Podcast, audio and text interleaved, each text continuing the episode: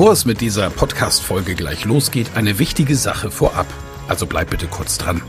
Wieso hörst du diesen Podcast? Weil du dich mit Rhetorik beschäftigen willst, ja. Aber willst du dich selbst darin auch verbessern? Selber an dir und deiner wichtigsten Fähigkeit für Erfolg arbeiten? Das Anhören meines Podcasts wird dich dabei unterstützen und auch gleich wartet wieder eine spannende Folge auf dich. Aber ehrlich, wirklich voranbringen wird dich meine Empfehlung an dich jetzt. Das kostenfreie Live-Rhetorik-Training mit mir, Michael Ehlers, Rhetoriktrainer.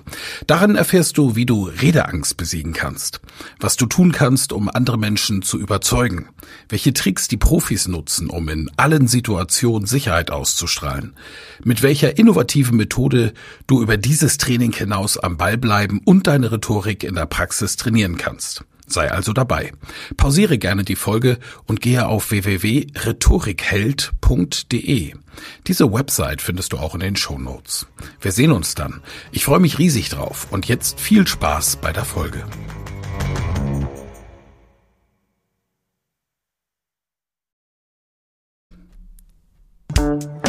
Elas Rhetorik Podcast. Wer etwas zu sagen hat, sollte reden können. Ihr Rhetorik-Podcast für Management, Kommunikation und Strategie. Herzlich willkommen zu einer neuen Folge des Elas Rhetorik Podcast und heute habt ihr es mit einem echten Anliegen von mir zu tun und das werdet ihr schnell merken. Aus meiner Sicht diskutieren wir in Deutschland richtige Themen, aber zu viel. Wie oder was bedeutet das? Ganz einfach. Wenn ich den Fernseher einschalte, die Medienportale aufschlage, dann habe ich das Gefühl, es gibt nur noch das Thema Klimawandel und Klimakleber.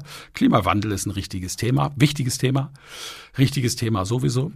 Wir reden über natürlich den Ukraine-Konflikt. Das ist eine echte Bedrohung und deswegen muss darüber auch geredet werden. Und wir reden über die Flüchtlingspolitik und die arm geflüchteten Menschen, für die wir hier in Deutschland offensichtlich keine guten Integrationsprozesse haben.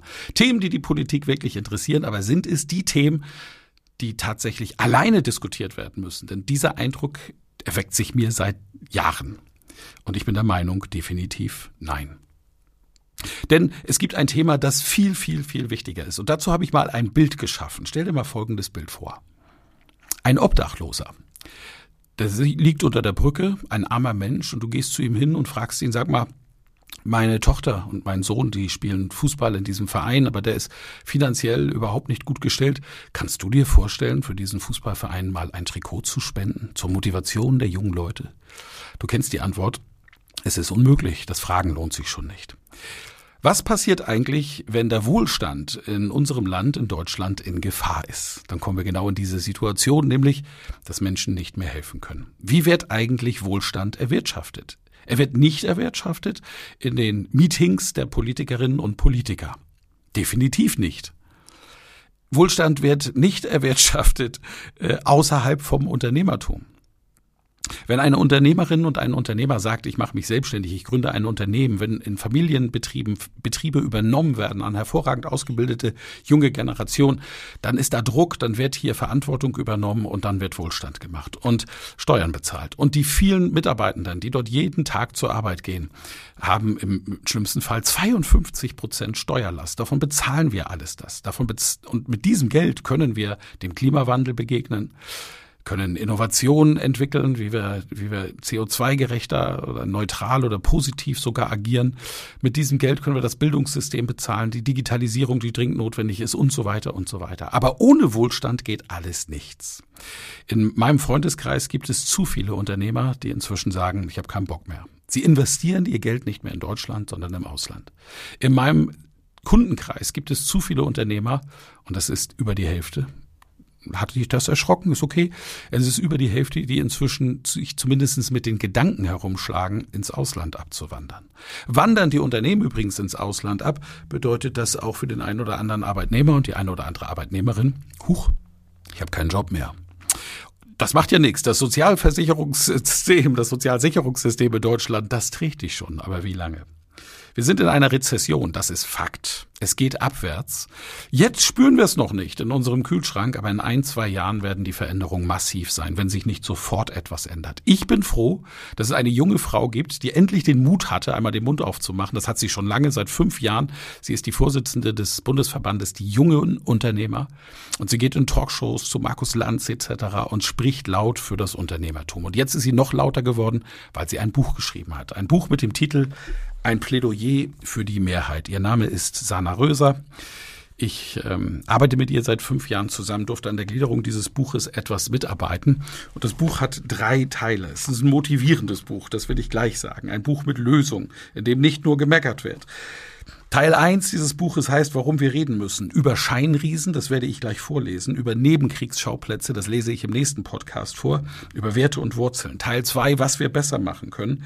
Generationengerechtigkeit, Nachhaltigkeit, verantwortungsvolle Haushaltspolitik, ein für Wohlstand durch ein neues Bildungswunder, großartiges Kapitel für gute Standortpolitik statt Abstieg mit vielen, vielen konkreten Inhalten und für Selbstverantwortung statt Nanny-Staat. Und in Teil drei, wofür es sich zu kämpfen lohnt, ja tatsächlich für Deutschland, Engagement, Unternehmertum, für die Hoffnung und für die Mehrheit. Und zum Schluss gibt es ein Plädoyer, das Plädoyer für die Mehrheit auf Einblick. Die Vorworte zu diesem Buch, Grußworte, Geleitworte haben geschrieben die unglaubliche Sabine Christiansen. Wer mal bei mir im Seminar war, der weiß, wie sehr ich diese Frau verehre. Ich nehme sie immer als Beispiel. Das war eine Talkshow in einer Klasse, wie wir sie nie wieder hatten. Großartig. Dr. Patrick Adenauer, der Enkel des Altkanzlers, hat ein Grußwort geschrieben. Ein Grußwort ist von Christoph Werner, das ist der Sohn von Götz Werner, der Gründer von DM. Und ich werde jetzt aus diesem Buch das erste Kapitel vorlesen. Das Kapitel heißt Über Scheinriesen.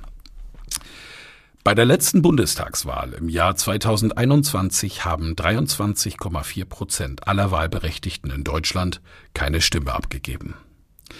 Fast ein Viertel der wahlberechtigten Deutschen. Und sie sagen damit, macht euer Ding allein. Diesen Menschen ist unser politisches System nicht einmal ein euch zeig ich's wert. Sie wählen nicht, weil sie das Gefühl haben, dass ihre Stimme sowieso nicht zählt. Oder sie wählen nicht, weil sie in unserem politischen System niemanden finden, der ihre Überzeugungen angemessen repräsentiert. Aber Demokratie ist ein Ringen um den richtigen Weg und sie funktioniert umso besser, je mehr Menschen dabei mitmachen. Angesichts der aktuellen Lage scheinen viele Menschen resigniert zu haben. Das ist nicht nur schade, sondern auch schädlich für unsere Gesellschaft. Es muss unser aller Aufgabe sein, diese Gruppe wieder für dieses Land zu begeistern. Denn es gibt sehr viele Dinge, für die es sich lohnt, mit Inbrunst zu kämpfen. Für unser Land, für unsere Erfolge und für unsere Zukunft. Für eine freie und gerechte Gesellschaft, für unsere Werte, für Demokratie, für unseren Wohlstand für eine lebenswerte Zukunft und die Bekämpfung des Klimawandels. Denn wenn wir an diesen Herausforderungen scheitern, ist alles andere umsonst. Wir müssen darüber streiten, wo wir als Gesellschaft hinwollen, und wir müssen darüber streiten, wie wir unsere Ziele erreichen wollen. Aber das tun wir eben nicht. Nicht da, wo es wirklich wehtun würde. Diskussionen zur Steuergerechtigkeit, Diskussionen zur kollabierenden Altersvorsorge und zum siechenden Bildungsbereich werden im öffentlichen Diskurs übertönt vom Streit um identitätspolitische Glaubensfragen. Wir verlieren uns in Kleinkriegen über Gendersternchen, den erlaubten Zuckergehalt von Limonaden und darüber, wie viele Geschlechter es zukünftig geben soll. Dabei geht es eigentlich um die entscheidende Frage, mit welchem Staatsverständnis und welcher Gesellschafts- und Wirtschaftsordnung Deutschland eine gute Zukunft hat. Es geht darum, ob wir den staatlichen Einfluss weiter ausbauen, ob wir bei Investitionen nur noch an die öffentliche Hand und nicht an die private Wirtschaft denken. Fragen rund um Digitalisierung, Arbeitskräftemangel, Bildung, Energie, Klimaschutz sind keine Zukunftsthemen mehr, sondern müssen jetzt auch im Sinne der nächsten Generation beantwortet werden. Die Frage ist, warum wir die drängenden Fragen unserer Zeit nicht konzentriert und lösungsorientiert in all ihrer Komplexität angehen. Warum leisten wir uns, wie Markus Lanz es im Frühjahr 23 sehr gut ausdrückte, die intellektuelle Faulheit, nicht wirklich hinzuschauen, wo die Ursachen unserer Probleme liegen? Ich möchte den Ausdruck intellektuelle Faulheit sogar noch ergänzen um intellektuelle Feigheit. Denn Probleme analysieren ist das eine. Die Umsetzung von Lösungen nochmals etwas anderes. Wir jedoch scheitern aufgrund unserer selbst auferlegten Denk- und Sprechverbote als Gesellschaft aktuell ja bereits an der sachlichen Analyse. Wie sollen wir Probleme rund um die Migrationspolitik lösen, wenn bereits das Benennen derselben im Netz und in Teilen der Medien mit der Nazi-Keule sanktioniert wird? Wie können wir um die besten Lösungen zum Klimawandel ringen, wenn man bereits für die Forderung nach Technologieoffenheit als Klimaleugner diffamiert wird? Wie können wir einen Diskurs führen, wenn jedes Abweichen von der in vielen Bereichen als alternativlos vorgegebenen und deshalb erlaubten Meinung mit einem Shitstorm überzogen wird? Ich bin davon überzeugt, dass es bessere Antworten auf die Zukunftsfragen Deutschlands geben muss. Für viele Bürgerinnen und Bürger wird ein weiter so unweigerlich zu Wohlstandsverlust unter Verbotsorgien führen. Dies träfe natürlich nicht im ersten Schritt die Entscheider im alimentierten Staatsdienst, sondern die Facharbeiter, Angestellten, Unternehmer, Familienmütter und Väter und sehr viele aus unserer jungen Generation. Die gute Nachricht ist, diejenigen, die den demokratischen Streit um die besseren Argumente mit Moral und Lautstärke unterdrücken wollen, sind wie Scheinriesen. Der Scheinriese ist eine Figur aus Michael Endes Kinderbuch Jim Knopf und Lukas, der Lokomotivführer. Je näher man dem Scheinriesen kommt, desto kleiner wird er. Was die entscheidenden Fragen um unsere Zukunft angeht, ist es genauso. Je genauer man die laut propagierten Antworten betrachtet, desto deutlicher wird ihre Untauglichkeit, die großen Fragen unserer Zeit zu beantworten. Und noch etwas macht die Lauten zu Scheinriesen. Sie sind viel weniger als ihre Lautstärke, ihre Reichweite und ihre Omnipräsenz in der Öffentlichkeit uns glauben machen. Angst ist im Umgang mit Scheinriesen deshalb die falsche Herangehensweise. Ich bin davon überzeugt, dass, genau wie ich, sehr viele Menschen in diesem Land die Rückkehr der Vernunft herbeisehen. Eine Mehrheit, die sich die Rückkehr zu einer ideologiefreien, lösungsorientierten Politik wünschen. Eine Mehrheit, die mit einer immer stärkeren staatlichen Einmischung in ihr Privatleben nicht einverstanden ist. Eine Mehrheit, die ihre Kinder selbst erziehen möchte. Eine Mehrheit, die kulturelle Vielfalt zu schätzen weiß, die aber nicht für ihre eigenen Werte und für ihre Herkunft beschämt werden will. Eine Mehrheit, die sich wünscht, dass Probleme beim Namen genannt werden um sie effektiv lösen zu können. Eine Mehrheit, die in Frieden mit ihren Nachbarn leben möchte und die weiß, dass es staatliche Autorität ist, die diesen Frieden garantiert, die sich wünscht, dass der Staat sich auf seine Kernaufgaben konzentriert und sie ansonsten in Ruhe lässt. Ich spreche von den vielen Menschen in diesem Land, die Bewährtes bewahren und das, was sich als untauglich für die Herausforderungen der Gegenwart erweist, über Bord werfen wollen, um Platz zu machen für innovative Lösungen. Menschen, die sich wünschen, dass der Staat die strukturellen Voraussetzungen für ein gutes Leben schafft, die aber keinen Staat wollen, der über intensivste Lenkung und Moral die Lösung von strukturellen Problemen auf die individuelle Ebene abwälzt. Menschen, die wissen, dass die Frage, ob sie mit 100 oder 160 zu einem Kundentermin fahren, kaum Einfluss auf das weltweite Klima hat. Diese Menschen gibt es in allen Parteien und allen Lagern auf dem Boden unserer Verfassung. Natürlich wird es immer Ränder geben, die nicht mitmachen wollen die Narrensäume aller politischen Organisationen. Diese können wir nur einladen, umzukehren. Was wir anderen, den Vernunft und eine lösungsorientierte Herangehensweise etwas bedeuten, dazu jedoch hinter uns lassen müssen, ist ein betoniertes Lagerdenken. Verabschieden wir uns doch einfach von dem Glauben, dass vermeintliche moralische Überlegenheit gleichbedeutend ist mit besseren politischen Entscheidungen. Recht haben kann auch die andere Seite. Verlassen wir unsere Meinungsburgen in die wir uns durch die Flut von Nebenkriegsschauplätzen drängen lassen und suchen wir stattdessen die besten Argumente für eine tragfähige und lebenswerte Zukunft.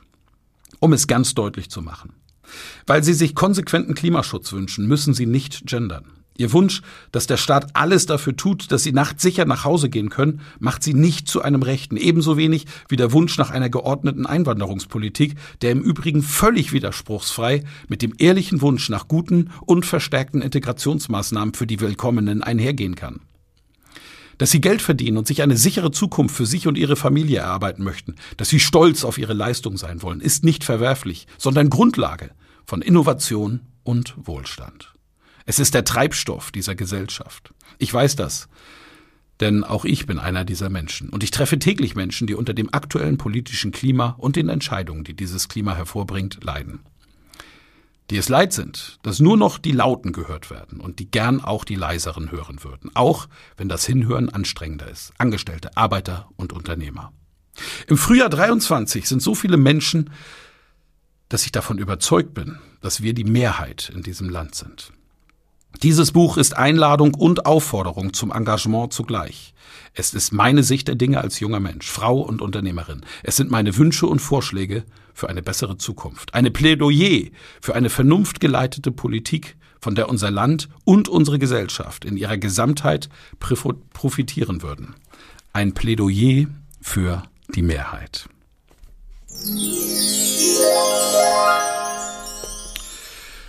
Liebe Podcast-Zuhörer, ich werde euch dieses Buch natürlich verlinken. Bestellt es, kauft es, lasst es euch sofort nach Hause oder ins Büro liefern und lest es. Es hilft im Diskurs mit Ideologen. Es hilft, weil es Argumente hat, die kaum und schwer zu widerlegen sind. Ich wünsche diesem Buch und ihrer Autorin Sana Röser alles erdenklich Gute. Möge es ein Top-Bestseller werden und du kannst etwas dafür tun. Das ist das wert. Ich freue mich, wenn dir diese kleine Lesung gefallen hat.